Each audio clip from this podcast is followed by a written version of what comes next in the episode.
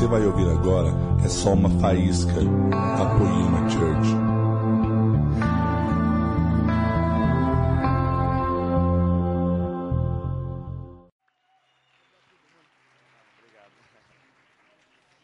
Glória a Deus, glória a Deus. Que honra estar aqui, cara. Muito bom. O desafio é a voz sair, tá bom? Cara, é muita honra estar aqui. Eu sempre fico muito feliz, muito alegre de estar nessa plataforma, de estar nessa casa. Eu, eu me sinto em casa aqui, eu, eu me sinto parte disso daqui, eu sinto que eu sou parte dessa família. O Leandro ligou para mim agora, antes de eu chegar aqui, ele falou, cara, sua casa, quebra tudo, pega pesado. Eu estava trazendo uma mensagem bem gostosa, assim, mas aí eu mudei para uma bem pesada, entendeu? Glória a Deus. Quem ainda está com fome de Deus aí? Glória a Deus, cara. Quero agradecer aos Henriques pelo carinho. Sempre sou recebido com muito amor aqui. E eu queria que você já abrisse sua Bíblia em Romanos, capítulo de número 8. Fica tranquilo que minha voz vai aquecer. Glória a Deus. Romanos, capítulo de número 8. Eu quero ler a partir do verso de número 15. Romanos, capítulo 8. Vamos ler a partir do verso 15. Valeu, mano.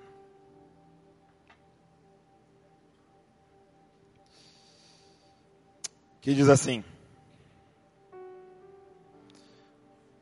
pois vocês não receberam um espírito que os escravize para novamente temerem, mas receberam um espírito que os torna filhos por adoção, por meio do qual clamamos Abba Pai. O Espírito testemunha ao nosso espírito de que somos filhos de Deus. Feche seus olhos, papai. Muito obrigado por essa palavra, Senhor, e muito obrigado por poder se reunir aqui, Senhor, com os meus irmãos, para a gente mergulhar na palavra de Deus, Pai, ser ministrado por Ti. Obrigado por esse momento de adoração, Pai. Adoração em comunidade, Senhor Jesus. Obrigado, Senhor, por, a, por essa casa aberta, Senhor, para levantar e exaltar o Teu nome, Senhor. Obrigado, Papai. Agora nós queremos te pedir, Senhor, fala conosco. Fala conosco, Pai, no profundo do nosso ser, Pai. E causa mudanças internas em nós, Pai. Papai, nós não queremos somente mudanças de comportamento aqui, Pai. Nós queremos mudança de coração hoje aqui, Pai. Que resulta em mudança de comportamento, Pai. Papai, nós temos fome de Ti. Nós temos sede de Ti, Pai. Pai, nós temos recebido tanto, mas nós queremos mais, Senhor. Nós queremos mais. Fala conosco, Senhor, nessa noite, Pai. É o que eu te peço, usa a minha vida, Senhor. Abençoa a minha voz, Pai. E abençoa cada um aqui que vai receber, que seja uma terra boa, Senhor. Que essa semente encontre, Pai, uma terra boa, Pai, que produza muitos frutos, Papai. No nome de Jesus nós oramos, Senhor. Amém, Senhor. Glória a Deus. Sabe, eu estava pensando e Deus começou a ministrar algo no meu coração. Nessas últimas, nesses últimos anos, uma onda veio sobre a nossa nação. Eu não sei se nós poderíamos, poderíamos chamar de um avivamento, mas a verdade é que uma nova estação veio sobre a nossa nação. E foi uma estação onde o amor de Deus, a graça dele, a paternidade de Deus foi revelada a nós com muita profundidade. Vocês estavam cantando aqui agora com o Central, e eu não sei se você percebeu, mas a, as músicas, elas revelam o que Deus está falando para uma geração. As músicas revelam a teologia de uma geração, a estação de uma geração. E se você pegar as músicas dos últimos anos, o que elas falam? Elas falam do amor do Pai, elas falam da graça de Jesus e elas falam da paternidade de Deus. Cara, se você digitar lá Aba Pai, você vai ver um monte de música que foi produzida nos últimos anos. Por quê? Porque a paternidade de Deus está vindo como uma onda sobre a nossa nação, cara. O amor de Deus veio como uma tsunami na nossa nação e veio lavando toda a religiosidade, cara. Veio lavando todo o legalismo, cara. E a nossa nação está sendo liberta disso. Cara, eu estava falando com o Pedro, falando, cara, que privilégio estar vivo e servindo a Deus nessa geração, cara. Que privilégio estar tá vivo agora, cara. Que privilégio poder viver isso que está acontecendo. Deus nos deu a honra de é, é, visitar alguns lugares nesse carnaval.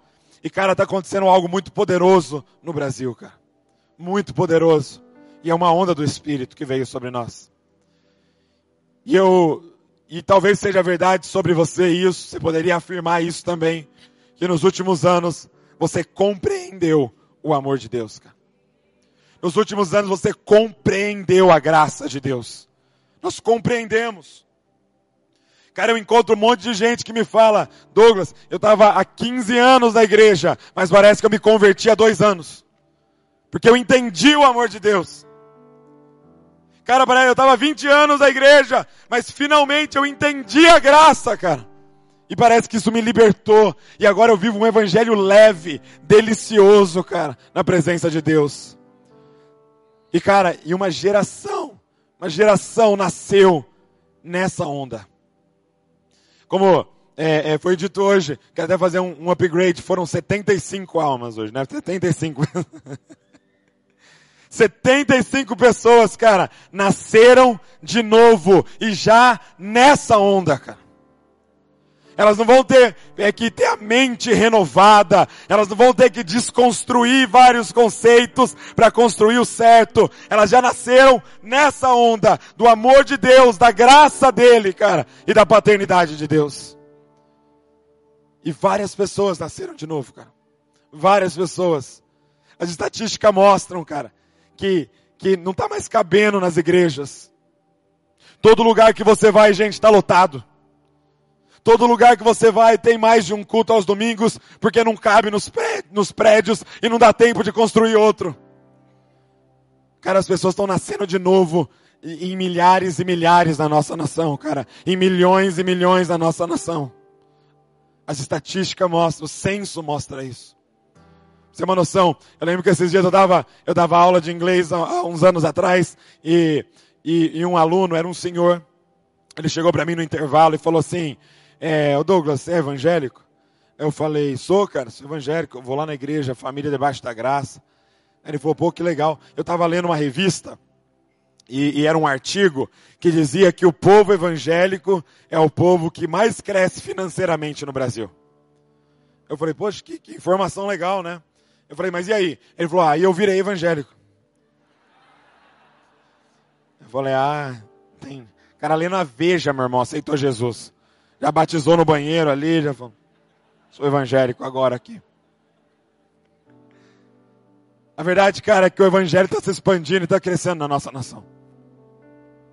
Agora, essa questão do novo nascimento é, é uma questão que Jesus vai trazer. Esse conceito do novo nascimento, Jesus vai falar em João 3. Nicodemos aborda ele e fala, mestre, nós vemos que você é de Deus, porque ninguém que é, é, faz umas coisas como o Senhor faz não seria de Deus. E aí Jesus já sabia o que ele queria. Como todo doutor da lei, como todo mestre da lei, o que, que ele queria? Uma fórmula. Ele queria saber a posição teológica de Jesus. Ele queria saber, Jesus, o que, que o Senhor acredita? Como é que faz para entrar no reino de Deus? Como é que faz para ver o reino de Deus? E aí Jesus já solta logo, já encurta o caminho, já fala, olha, você quer ver o reino de Deus? Você vai ter que nascer de novo. Você quer entrar no reino de Deus? Você vai ter que nascer da água e do Espírito. E aí, Nicodemos entra em choque. Por quê? Porque o que Jesus estava falando é o seguinte, cara, você quer entrar nessa, você vai ter que recomeçar. Você quer ver o reino, Você vai ter que ser como um recém-nascido, esquecer tudo o que passou e começar do zero, a partir daquilo que eu vou nomear para você. Você vai ter que repensar todas as coisas a partir da revelação de quem eu sou. Você vai ter que filtrar tudo e repensar tudo a partir do encontro que você teve comigo, cara. Você vai ter que nascer de novo.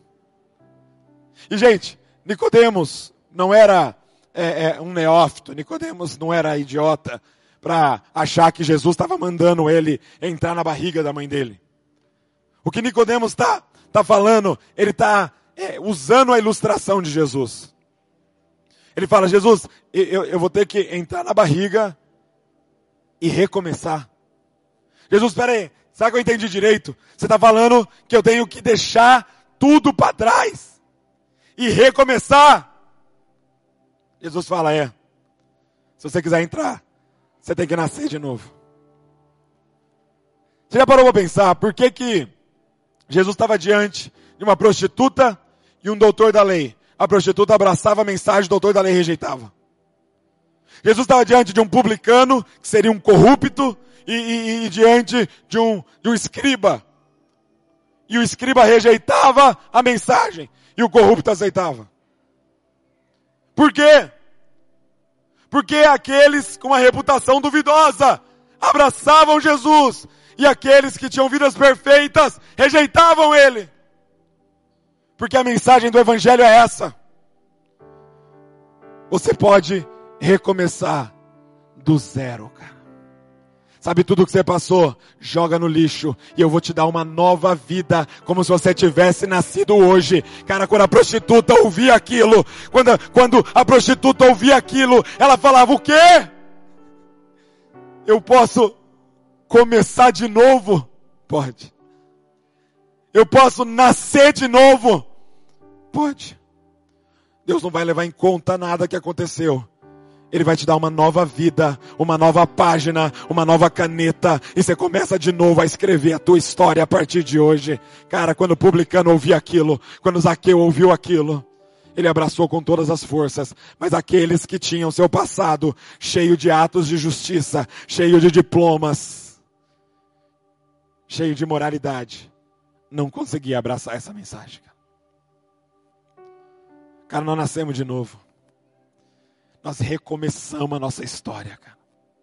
Agora, o que Paulo vai falar nesse texto é como é que se dá esse novo nascimento.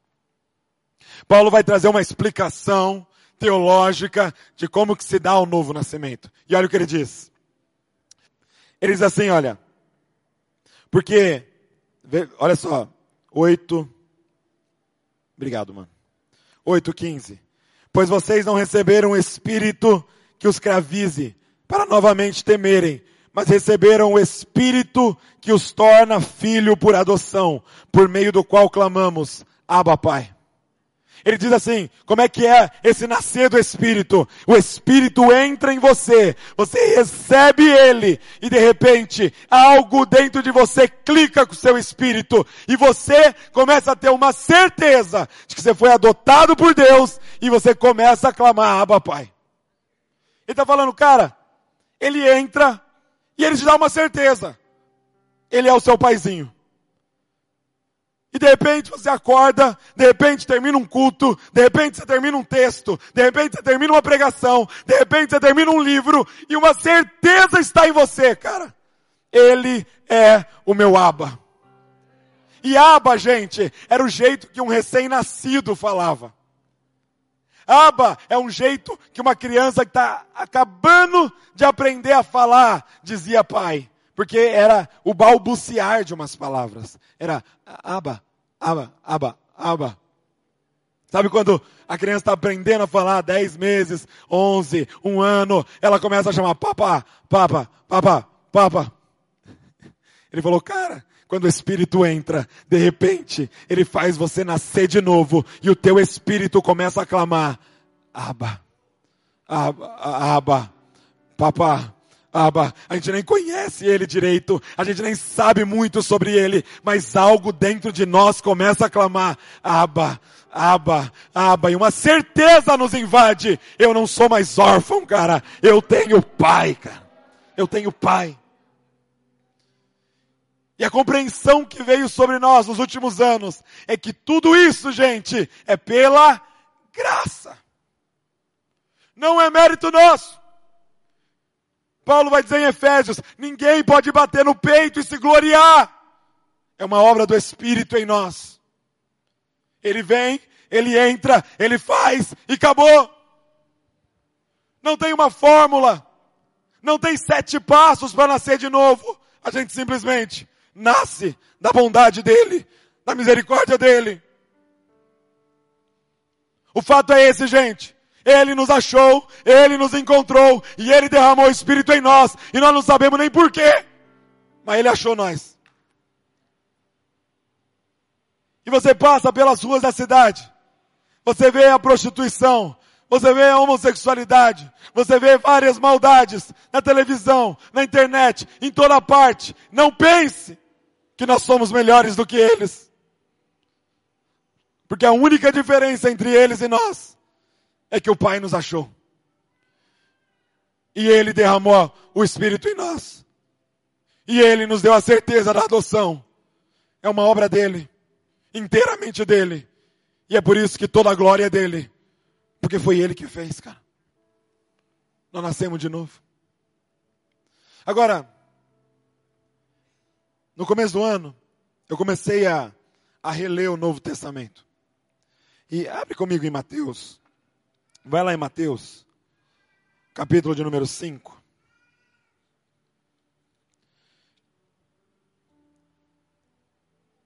Essa verdade da graça de Deus cada vez, cada vez fica mais forte em nós.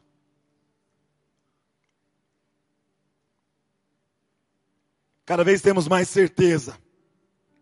Mas de repente, você se depara com um texto como esse, Mateus 5, 44. Olha o que diz.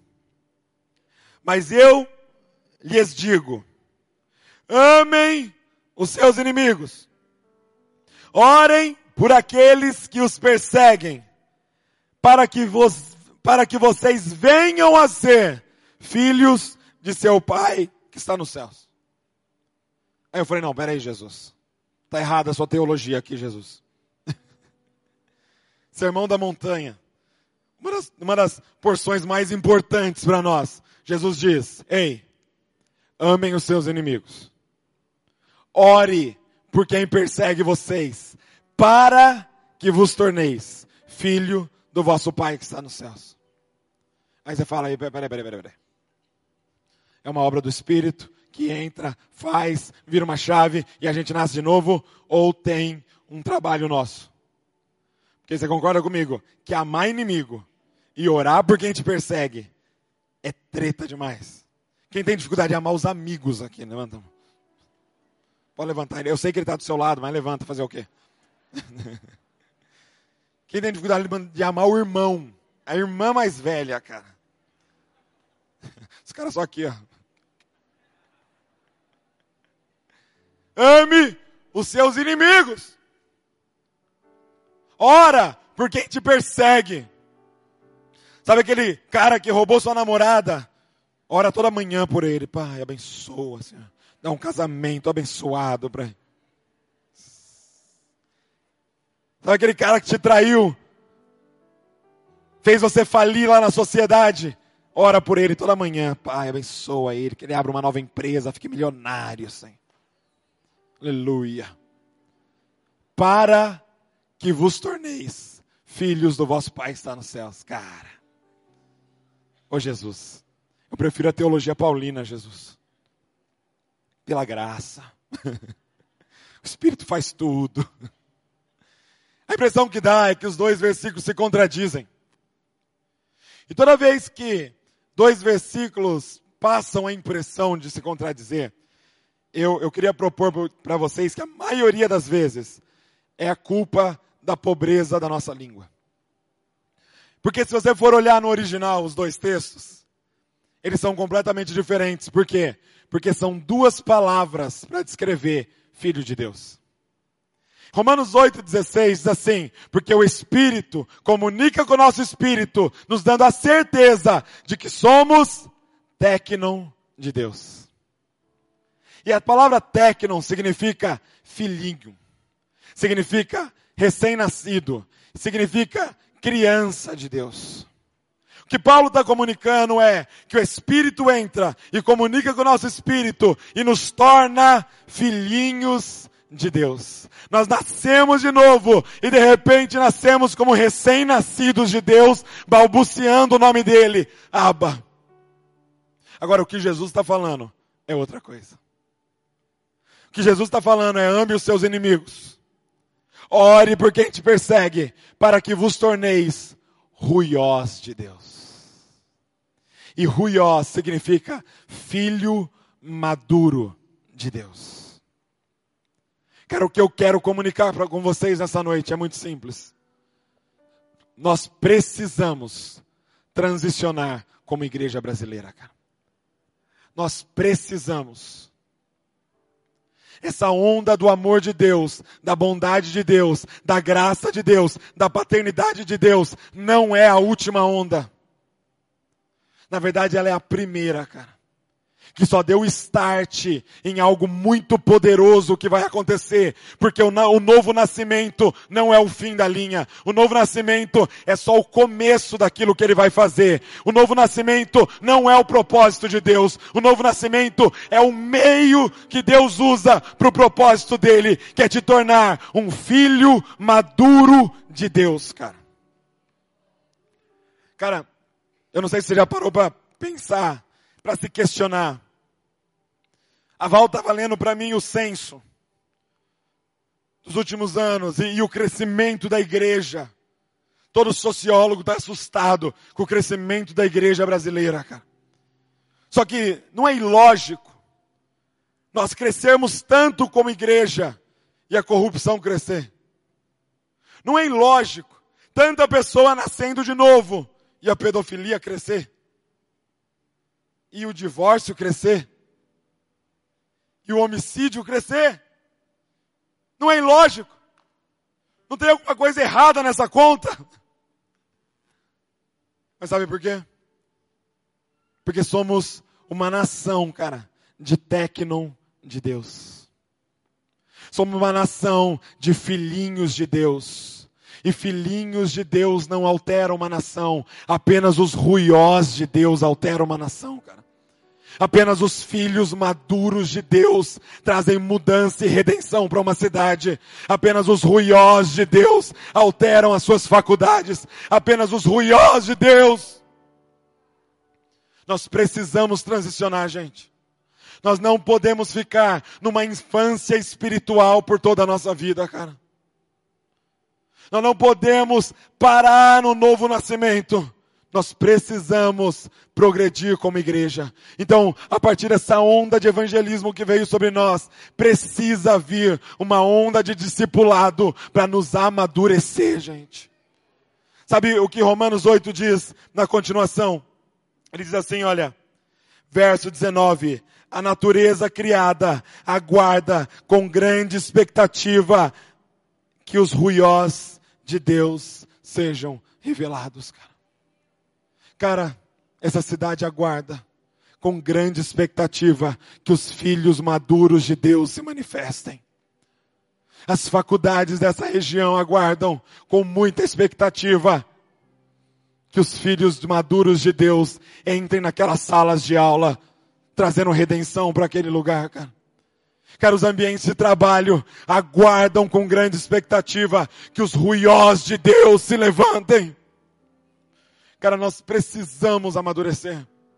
Nós precisamos transicionar como igreja para uma igreja de ruiós. Por quê? Porque enquanto tecno, somos filhos de Deus, somos herdeiros de Deus, somos co-herdeiros com Cristo, somos donos de todas as coisas, mas como tecno, não podemos pôr a mão em nada. Porque Deus nunca vai depositar sua herança na mão de crianças. Somos donos de todas as coisas, mas vivemos como servos, como escravos, diz Paulo. Porque o, o de menor não pode pôr a mão em nada, somente quando se torna um filho maduro de Deus, que temos acesso a toda a herança de Deus. Nós vamos ter que transicionar, cara. Mas a pergunta é como se tornar um ruiós de Deus. Como se tornar um ruiós de Deus, cara. E a primeira coisa que eu queria te dizer é o que eu falo para os meus filhos todo dia. Cara. Uma orientação muito complexa que eu trago para eles, assim. Para Luiz e para o Davi. Quando dá umas 10 ou meio-dia, eu saio de serviço, eu vou para casa. Eu vou ajudar a Val. Eu coloco os dois na mesa. E falo todo dia para eles. Se vocês querem crescer, vocês vão ter que comer. e eu falo, Luísa, não adianta leite, com Nescau, Luísa. Leite com Nescau não faz ninguém crescer, Luísa. Você precisa de arroz feijão. Você precisa de bife, Luísa. Você precisa de comida sólida se você quer crescer, cara. Come, Davi. Senão você vai ficar pequeno o resto da vida, Davi. Come tudo. Olha o tamanho do braço do pai, Davi. Ele acha que é grande, entendeu? Deixa ele achando. Ao seu bracinho, Davi. Sabe por quê? Porque o pai comeu tudo: o arroz, o feijão, a carne. E, cara, é exatamente o que o autor de Hebreus diz. Como eu queria apresentar para vocês um alimento sólido. Mas vocês ainda estão no leite, cara. Vocês ainda estão no leite espiritual. Já eram para vocês serem mestres. Mas eu ainda preciso relembrar as coisas. Sabe, se a gente quer se tornar os ruiós de Deus, nós temos que comer, gente. E comer alimento sólido. Agora, o que é alimento sólido? O que é alimento sólido? E, e por muito tempo, a gente pensou que alimento sólido era o quê? aquelas revelações profundas, não é não? Sabe quando vem o, o Leandro Vieira e prega durante 4 horas e 40 minutos? E aí termina duas da manhã, você fala, meu Deus do céu, isso foi uma feijoada, meu irmão. Isso foi muito profundo. Que que é isso, cara? E você sai daqui com o estômago espiritual, assim parece, né? Meu Deus, foi muito forte. Aquilo é alimento sólido. E aí de repente você está lá na, na célula, e aí o irmão fala, ó, tem uma palavra aqui. Ele fala, Jesus morreu, ressuscitou, mora dentro de você. Amém? Amém. Você fala, pô, foi legal, mas né? Foi mais um leitinho, assim, foi mais um, um devocional, né? Por muito tempo a gente pensou que alimento sólido era a profundidade da revelação. Mas eu queria propor uma outra coisa para vocês hoje aqui. Qual a diferença entre leite e alimento sólido? Não é a profundidade da revelação, gente. A diferença entre leite e alimento sólido é quem está processando o alimento. A diferença é que o leite, ele está tá fazendo referência ao leite materno, Sabe, é o alimento em que a mãe processou e só jogou na boca do filho. E o trabalho do filho é só engolir. Eu ousaria dizer para vocês que tudo que a gente recebe da plataforma é leite. Porque foi alguém que processou e jogou na sua boca. O que é alimento sólido? Meu irmão, é sair para o seu quarto, fechar a porta e caçar e preparar e cortar e mastigar, e engolir, e digerir o seu próprio alimento, cara. Alimento sólido é aquilo que você foi atrás, é aquilo que você buscou, é aquilo que Deus falou pessoalmente com você, é aquilo que você tem que mastigar, e mastigar, e mastigar. Sabe quando você pega aquele versículo e você mastiga, você sabe que tem alguma coisa ali, e você mastiga, você mastiga, você mastiga, você mastiga, e de repente sai algo para você daquilo, e você começa a digerir aquilo, cara. Isso é alimento sólido. Meu irmão, você quer crescer? Pega a tua Bíblia, entra no teu quarto e prepara o teu alimento, cara. Porque o que sai daqui, cara, é leite para nós. E eu não estou falando que isso aqui é ruim. Eu tomo um leitinho antes de dormir todo dia, não?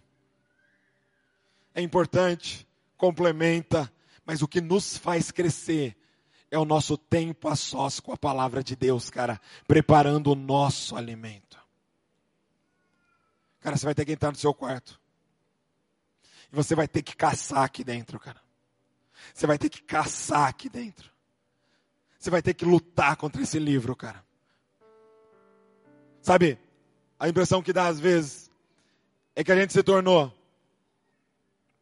uma geração que tem muito mais prazer em tirar uma selfie com Moisés do que subir a montanha. Cara, a gente quer tirar uma foto com Moisés. Só que a montanha tem o acesso livre para você subir ao ponto mais alto e se encontrar com Deus. Meu irmão, o caminho está aberto. O véu foi rasgado. O acesso está livre. Cara, entra. Entra e tem contato direto com Deus e deixa Deus trazer um alimento sólido para vocês, profundo, que vai tirar, vai nos tirar dessa infância espiritual e nos colocar num amadurecimento nele, cara. Vai nos fazer, vai, vai nos tornar os ruiós de Deus. Cara, vamos ter que comer. Vamos ter que comer. E preparar o nosso próprio alimento, cara com esse livro aqui. É colocar um cotovelo de cada lado e não sair, cara. Enquanto eu não sentir que a barriga tá cheia, cara, daquilo que Deus tem para você. Nós vamos ter que comer alimento sólido. Segundo, se nós queremos nos tornar os ruiós de Deus, o texto diz assim, verso de número 14, Romanos, Romanos 8, verso 14. Porque todos os que são guiados pelo Espírito de Deus são filhos de Deus. E a palavra aqui é ruiós. Porque todos que são guiados pelo Espírito de Deus são ruiós de Deus. Qual é a característica de um ruiós? É que ele anda no Espírito de Deus. E eu queria falar de forma muito prática sobre isso com você, cara. A Bíblia diz que João Batista caminhava no espírito de Elias. O que, que é isso? Ele tinha reencarnado Elias? Não. Ele representava o ministério de Elias. Quem via ele percebia que ele andava na mesma vibe que Elias andou. No mesmo ministério que Elias andou. Cara, o que, que um ruiós faz? Um ruiós representa o pai dele, cara. Um ruiós é a representação do pai nessa geração. Ele tem essa consciência. Aonde ele chega, ele chega para representar o pai. Ele entende que ele carrega o um nome. Sabe, gente, o Davi de quatro anos, meu filho, não me representa. Eu não tenho nada a ver com o que ele faz na escola, meu irmão. Não me representa. professora fala, oh, o Davi está aprontando. Eu falo, olha, tem nada a ver com isso. Por quê? Porque ele é um técnon. Ele não tem consciência de que ele carrega o nome de alguém. Não! Ele é uma criança. Agora eu, que tenho 29 anos, eu represento meu pai. Eu carrego um nome. Se eu erro, se eu dou uma mancada hoje, não é somente o nome Douglas Gonçalves que vai ser manchado, é o nome Josué Gonçalves que vai ser manchado também. Porque eu sou um ruiós dele. Eu represento ele. Esses dias ele me ligou e falou, cara, tem uma viagem para a Coreia, você não poderia é, é, é, me representar num evento que eu não vou poder ir? Só faz esse pedido. Um pai que é pai de um filho maduro dele que pode confiar que Ele vai lá representá-lo. Cara, nós somos os ruiós de Deus, gente. Cara, eu queria que você transicionasse a sua cabeça e você tivesse consciência quando você entra naquela faculdade, cara. Quando você entra na sua casa. Quando você está na sua rua. Quando você está no trânsito. Quando você está no ambiente de trabalho. Você representa o Pai. Você representa o Pai. E as pessoas terão um encontro com o Pai a partir daquilo que você representa. Gente, o que significa em nome de Jesus? O que, que significa em nome de Jesus, gente? Gente, nós temos usado esse termo em nome de Jesus como uma mandinga gospel. Já percebeu? A gente pensa que se a gente colocar no final da frase, em nome de Jesus, vai acontecer. Gente, eu vou comprar aquele carro em nome de Jesus. Ah, é, agora você vai, com certeza. Agora não tem como dar erro, né? Você falou em nome de Jesus, cruzou o dedo. Nossa, eu vou entrar naquela faculdade em nome de Jesus. Falo, agora você vai mesmo. Nem estudou, não fez nada, mas vai entrar. Gente, o que significa em nome de Jesus? É o que o termo diz. Em nome de Jesus significa você representa Jesus. Em nome de Jesus não é algo que você fala no final da frase. Em nome de Jesus é a forma que você caminha. Você caminha na terra em nome dele, representando ele. Você pode chegar na sua faculdade, cara. Você pode chegar na empresa e tem lá a pessoa com dor na perna, mancando. Você pode chegar para ela e falar, cara, Jesus ressuscitou, tá à direita do Pai. Ele não tá aqui, mas eu tô aqui. E eu tô aqui no nome dele. E o que ele faria aqui, eu posso fazer, porque ele me enviou no nome dele, cara. Você não precisa nem falar no final da frase, em nome de Jesus. Você tem que se comportar em nome de Jesus, cara perna seja curada, porque você sabe que eu estou aqui no lugar de Cristo Jesus. E é isso que ele faria se ele tivesse aqui e eu represento ele. Cara, nós somos os ruiós de Deus. Nós representamos o Pai. Por isso, gente, nós temos que andar em santidade. Porque o nosso Pai é santo. O nosso Pai é santo, santo e santo. Nós temos que representá-lo. Nós temos que revelar para essa geração quem é o nosso Pai. Gente, eu não me comporto, eu não ando certinho para o Josué Gonçalves, o meu pai, me amar. Não fazer tudo certinho, porque aí meu pai vai me amar. Não, gente, meu pai me ama, eu sou filho dele, ele não tem escolha. Eu ando certinho porque eu represento Ele. Gente, de uma vez por todas, nós não andamos em santidade para Deus nos amar. Ele é apaixonado por nós. Nós andamos em santidade porque nós representamos o nosso Pai. Aonde a gente chega, eu quero que as pessoas saibam quem meu Pai é. Só que o meu Pai é santo. E eu tenho que ser santo. Por isso, cara, sai desse lugar aqui e dá um jeito, mas anda em santidade, cara. Procura os líderes, procura o líder do seu GC, procura o líder aqui da igreja, procura alguém e confessa, joga tudo para fora, vomita tudo. Reúne com a sua esposa, reúne com o seu marido e coloca tudo na mesa. Procura os seus pais, abre o jogo para eles. Jesus falou: corta a mão, mano, arranca o olho, corta um pé, mas sejam ruiós de Deus. Vocês representam o Pai, cara. Anda em santidade. Gente, eu tenho uma grande preocupação na minha vida. Eu represento Deus para o Davi e para a Luísa. Eu sei que tem vários pais hoje aqui vocês representam o Pai Celestial para essas crianças que estão na sua vida, cara. Você tem noção disso? Eu tenho noção que o Davi e a Luísa olham para mim assim, ó. Oi, pai. O senhor é gigantesco, pai. Meu Deus, pai, o senhor é o mais forte que existe. Pai, você é demais, pai.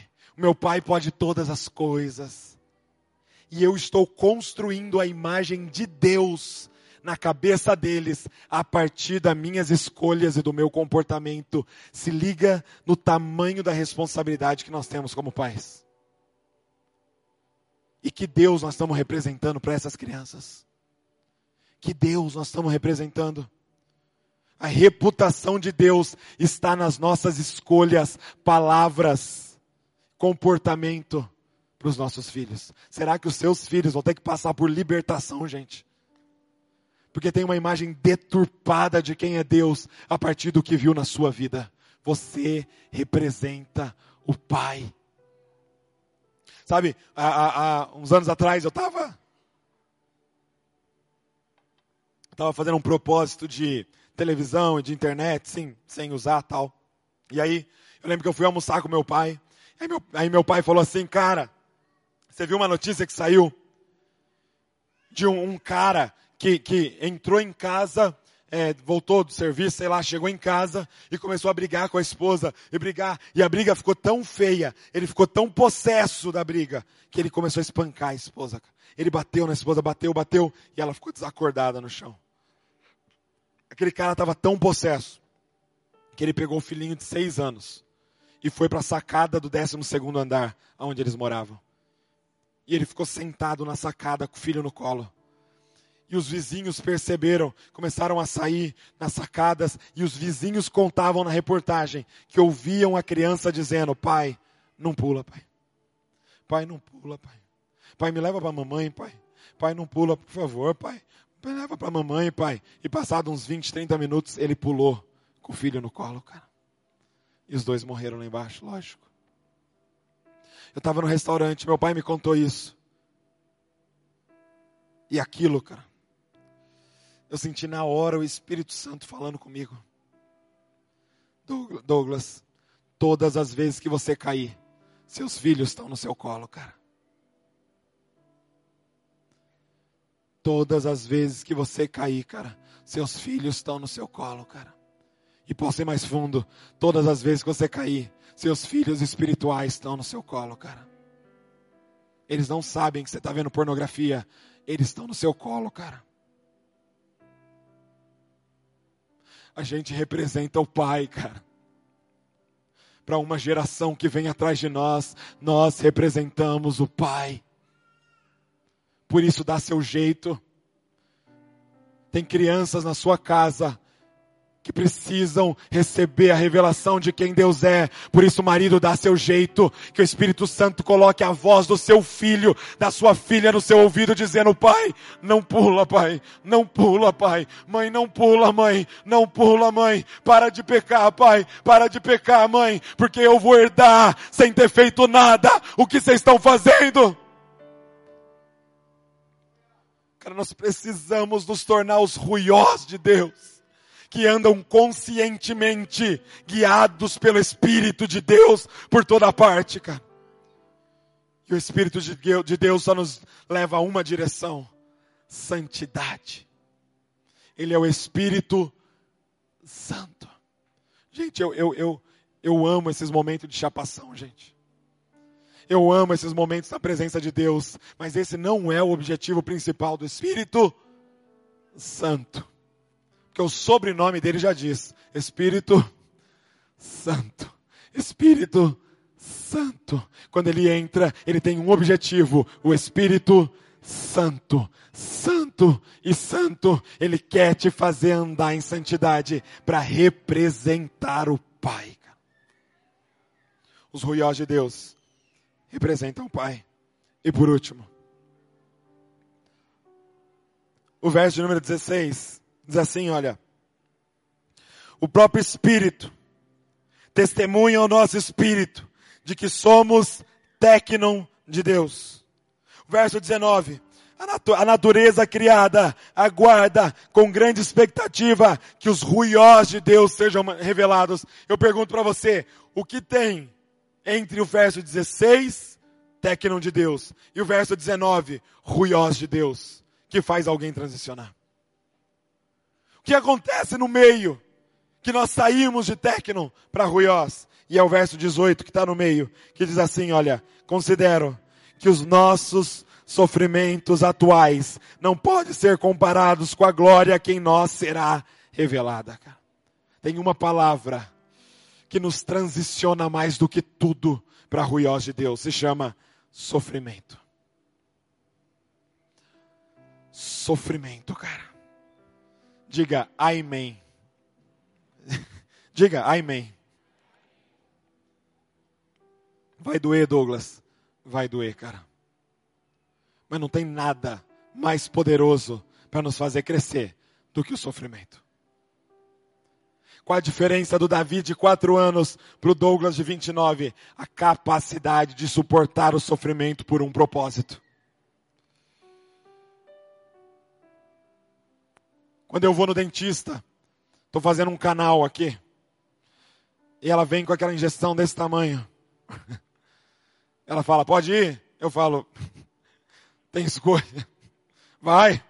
E ela enfia a agulha. E joga a anestesia lá. Por quê? Porque eu sei o porquê ela está fazendo aquilo. Eu sei o porquê eu estou passando aquela dor. É para um benefício. É para algo muito maior. É por um propósito. Meu irmão, esses dias eu fui levar o Davi e a Luísa para tomar vacina. Meu irmão, que escândalo foi aquele? Imagina ele segurando no batente da porta, assim, não, não, não. E eu puxando ele, e ele segurando na porta. Por quê? Porque ele não entende que tem dores que a gente passa que não são para nos matar, mas são para nos deixar ainda mais vivos, cara. Deixa eu te falar uma coisa, ele podia implorar para mim, chorando como ele fez, eu não ia livrar ele daquela dor, porque aquela dor não é um ato da maldade do pai, é um ato da bondade, do amor do pai, para deixá-lo muito mais forte, cara. Muitas vezes à noite você tá orando, Deus me livra, Deus me livra, Deus me livra, e o pai tá dizendo não, porque eu sou apaixonado por você, eu não vou te livrar, eu não vou te livrar, cara porque eu preciso te vacinar. Eu preciso te vacinar. Cara, nós não podemos correr do sofrimento, gente. Na verdade, nós temos que ir em direção ao sofrimento.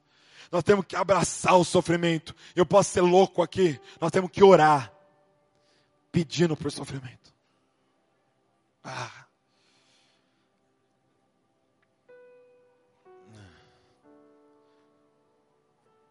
Sabe? Qual a diferença de um Tecno e um Ruiós? Eu vivi, eu vivi uma experiência nos últimos meses que talvez foi o que eu, me impulsionou a preparar essa pregação. Eu, em, em, em, outubro do ano passado, a gente fez a conferência de Isascope. E foi muito legal, cara. Nossa, foi um tempo muito, muito, muito especial. E eu confesso para vocês que eu não tinha noção de quão relevante seria, de quão grandioso seria, de quão importante seria para a nação, cara, aquela conferência. Eu não tinha noção. Eu e a Val preparamos e toda a equipe com muito carinho, com muito esmero, nós nos dedicamos, mas eu não tinha noção de quão importante seria. E foi algo muito grandioso, cara.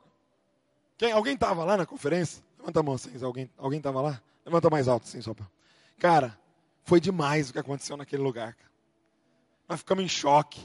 E os vídeos continuam rolando, e os testemunhos continuam chegando. Agora, eu posso dizer com todas as letras, que tudo isso que está acontecendo, através das redes sociais, lá em Bragança, na família de Zascope, na conferência, não é mérito meu, cara. Eu vi uma frase que descreve o que está acontecendo. Eu não lembro de quem é, mas diz assim: se nós estamos vendo mais longe, é porque estamos de pé nos ombros daqueles que vieram antes de nós. Cara, isso é mérito de um homem chamado Josué Gonçalves, que está há 30 anos, cara, construindo um ministério irrepreensível, cara. Eu nunca vi nenhum, ninguém falar um A do meu pai em 30 anos de ministério, cara aonde eu vou, aonde eu piso nessa nação, alguém vem me falar um testemunho de, de uma mudança de vida através do ministério do meu pai, cara. E o que eu estou vivendo hoje, eu estou caminhando numa trilha que ele abriu, cara, com, com um facão, tá ligado? Ele veio abrindo, eu estou só, só caminhando na trilha aqui de boa, carregando um sobrenome. Cara, esse, esse homem investiu tanto na minha vida. Esse homem me deu tanto, ele e minha mãe, cara. Tanto. Desde a escola particular, até o, o curso de psicologia que ele pagou para mim, até me enviar para os Estados Unidos para aprender inglês. Ele me ajudou a casar. Ele deixou eu morar no apartamento dele por alguns anos, quando eu e a Val casamos. Ele me ajudou a comprar o primeiro carro. Ele me ajudou, cara, é, é ele me emprestou a garagem para eu começar o Dizascope, para não pagar aluguel nos primeiros anos, cara. Ele patrocinou tudo que está acontecendo, cara. Porque isso é um pai, é verdade? Isso é paternidade. É depositar na próxima geração, cara. É depositar. Eu lembro que na conferência mesmo, eu cheguei para ele e falei, pai, eu, eu queria filmar a conferência, pai, eu queria transmitir online. Você não me empresta seu equipamento? O equipamento de filmagem, ele tem um equipamento bom lá. E ele falou, claro, pega aí. Eu falei, mas você não pode me emprestar os funcionários também? né? Deu a mão, você vai pedir no pé. Ele falou, pode ser, pega os funcionários também. Os funcionários perderam o dia de trabalho lá para fazer trabalho para mim lá, de, de filmar de, e tal.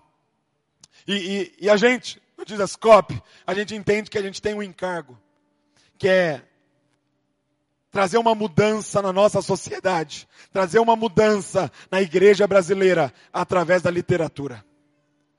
O tempo todo a gente fala de livros. O tempo todo a gente fala de leitura. O tempo todo a gente está indicando livros e falando para vocês: leiam, leiam, leiam, leiam, leiam. E não foi diferente na conferência. Fiz questão de armar uma livraria gigantesca. Falei com a Agnus, falei com a Mundo Cristão, falei com a Vida Nova, falei com a Monergismo, falei com todos que eu podia, cara. E nós montamos uma livraria gigantesca. Eu falei, cara, esses caras vão sair abastecidos para um ano de leitura desse lugar, cara e, e foi muito legal, tal. A galera pôde ter acesso a um monte de livro lá. E cara, a conferência foi muito boa. Eu lembro que eu terminei, nós terminamos a conferência. No outro dia eu voltei para casa, tal, na semana, eu fui falar com meu pai. Eu fui celebrar com ele, eu fui falar, pai, foi demais, pai. Foi maravilhoso aconteceu isso, aconteceu aquilo, pai. Em tal momento, Deus fez isso, Deus fez aquilo. E eu contando para ele, e meu pai celebrando comigo aquela vitória. E aí, de repente, cara, meu pai me fez uma pergunta. Que, cara, foi uma bomba dentro de mim. Foi uma bomba. Sabe quando vem aquela pergunta que se acorda? E ele falou assim: Douglas, posso te perguntar uma coisa?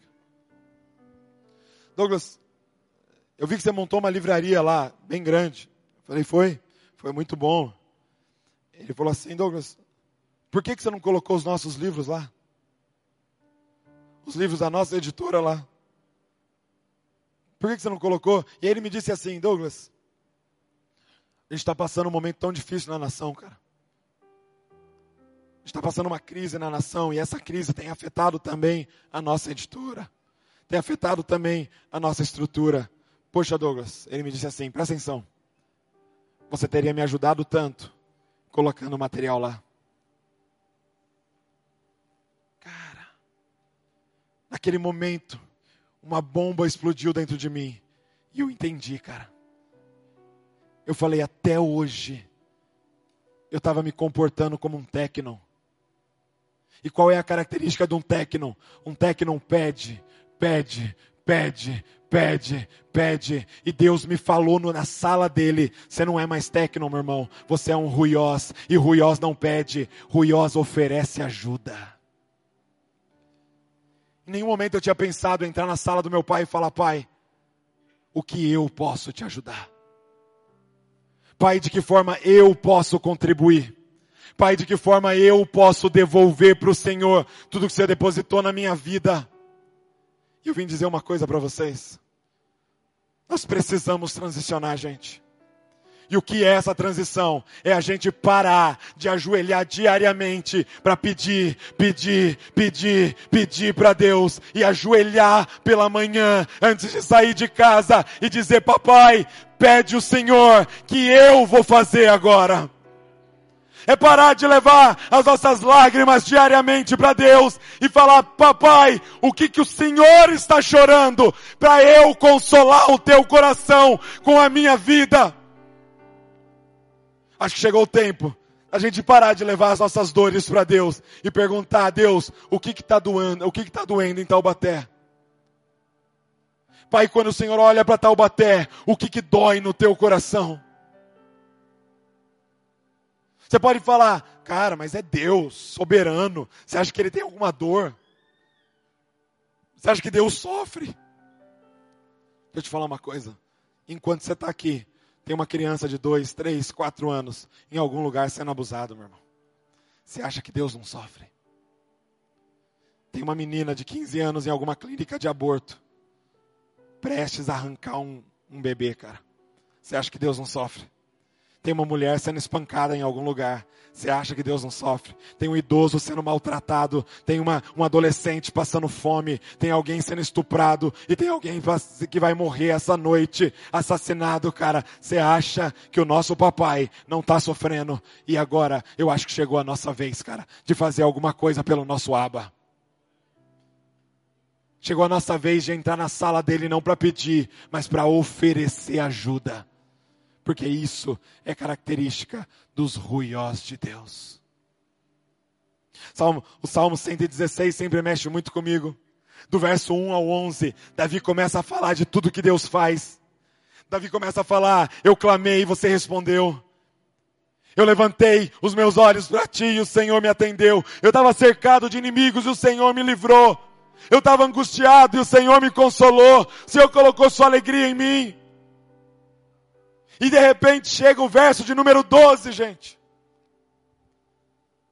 São 11 versículos dizendo tudo o que Deus fez. E de repente chega Salmo de 116, 12. E Davi levanta os olhos para o céu e diz: O que darei eu por todos os teus benefícios para comigo?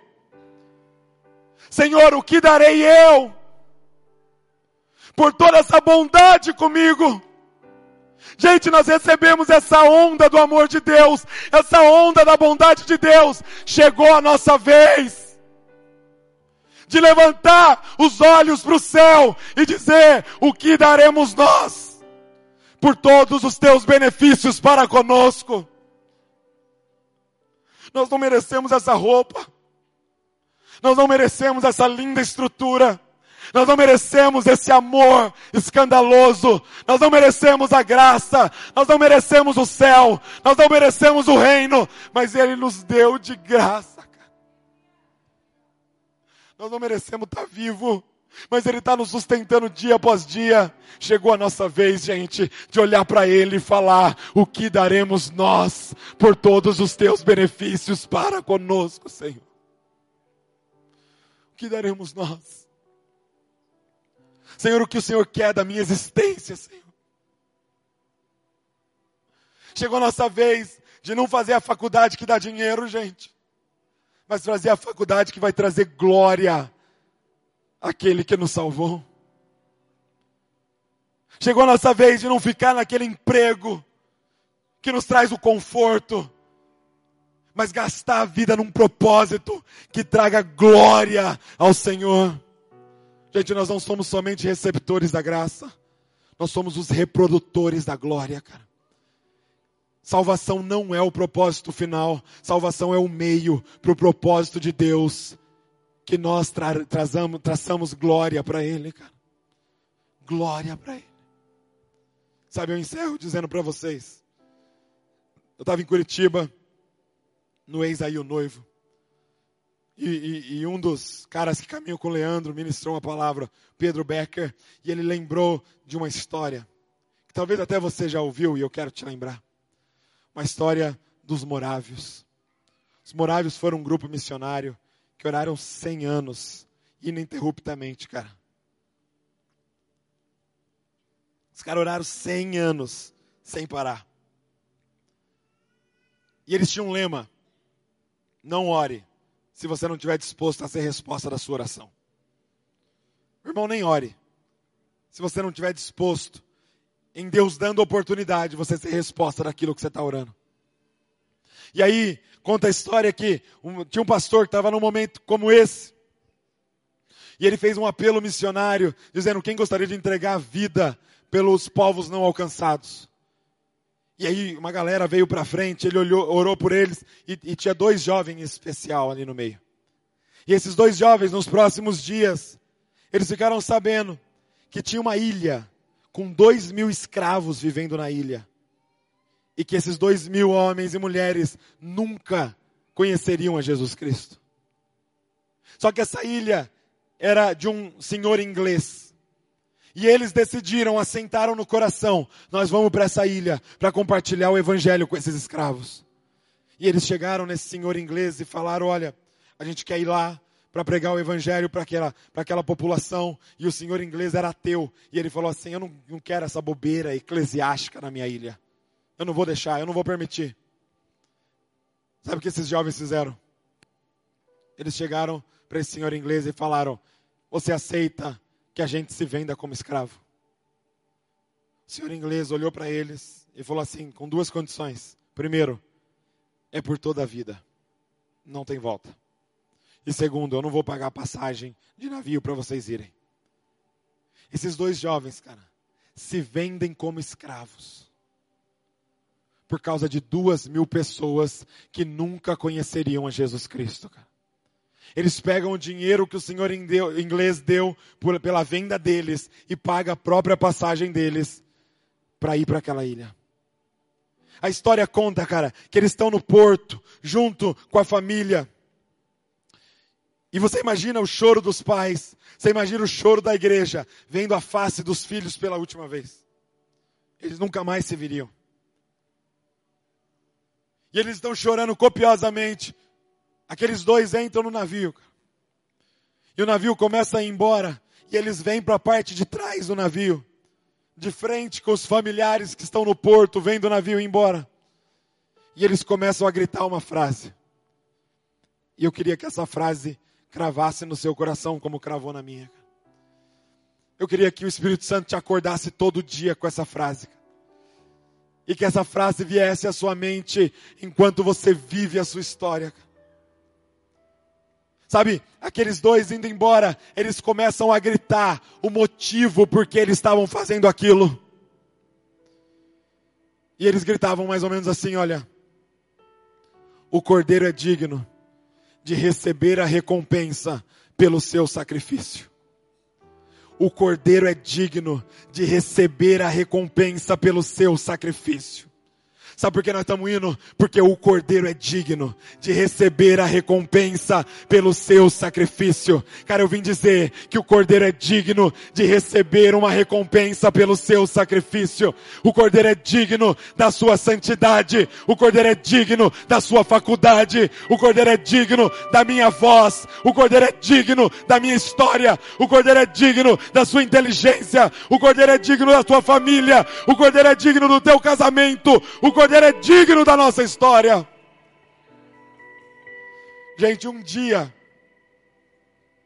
eu e você, vamos estar diante desse Cordeiro, que foi imolado no nosso lugar. Esse Cordeiro que engoliu toda ira de Deus, que era para ser derramada sobre nós, que pegou aquele cálice e engoliu inteiro e terminou e disse: Está pago, está consumado. Agora, Pai, derrama o favor e o amor teu sobre eles. Agora, Pai, vem com essa onda sobre o Brasil, da tua bondade, da tua misericórdia e da tua paternidade, e lava eles. Um dia nós vamos estar diante desse cordeiro, e o que é que nós vamos ter nas mãos? Será que a gente vai poder chegar, se ajoelhar, arrancar nossas coroas, colocar no pé dele e dizer: O cordeiro é digno de receber a recompensa pelo seu sacrifício, cara? Será que teremos obras de ouro, obras de prata, pedras preciosas para apresentar para ele? Da história que vivemos aqui. O cordeiro é digno, cara. Eu não sei o que você tem que renunciar, porque o Espírito já está falando com você. Eu só sei que o cordeiro é digno de receber a recompensa pelo seu sacrifício, cara. O cordeiro é digno dos nossos amigos. O cordeiro é digno do fim de um relacionamento. O cordeiro é digno de uma viagem missionária. O cordeiro é digno da nossa história. O cordeiro é digno de qualquer sacrifício. O cordeiro é digno, porque nada que a gente faça chega perto do que ele fez por nós, cara. Se coloque de pé no seu lugar. O que daremos nós, Pai? O que daremos nós? Por todos os teus benefícios para conosco, Pai.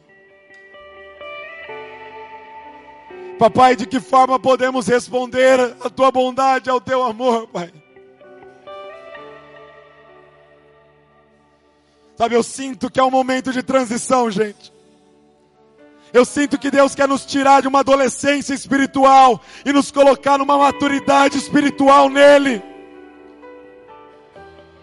Gente, esse ano é decisivo, é decisivo. É decisivo na nossa nação, cara. Os ruiós de Deus precisam se manifestar. Os filhos maduros de Deus precisam se manifestar neste lugar. Se você está aqui hoje e você sente que você precisa viver essa transição, eu quero convidar você a sair do seu lugar, vir aqui para frente, para nós clamar junto, pedindo, papai, nos amadurece, pai. Espírito Santo nos amadurece, papai. Nos leva para o próximo nível, Senhor. Nos tira o medo de sofrer, pai. Na verdade, pai, compartilha conosco os teus sofrimentos, pai. Enquanto você vem para frente, começa a perguntar para ele: o que daremos, o que daremos nós? O que daremos nós? O que daremos nós por todos os teus benefícios para conosco? Paizinho,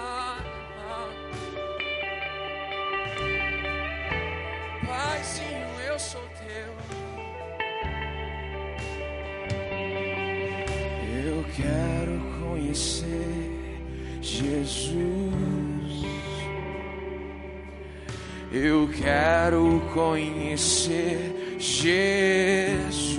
Fala com seu pai, fala com seu pai. Eu quero conhecer Jesus. Eu quero conhecer Jesus. Eu quero conhecer Jesus.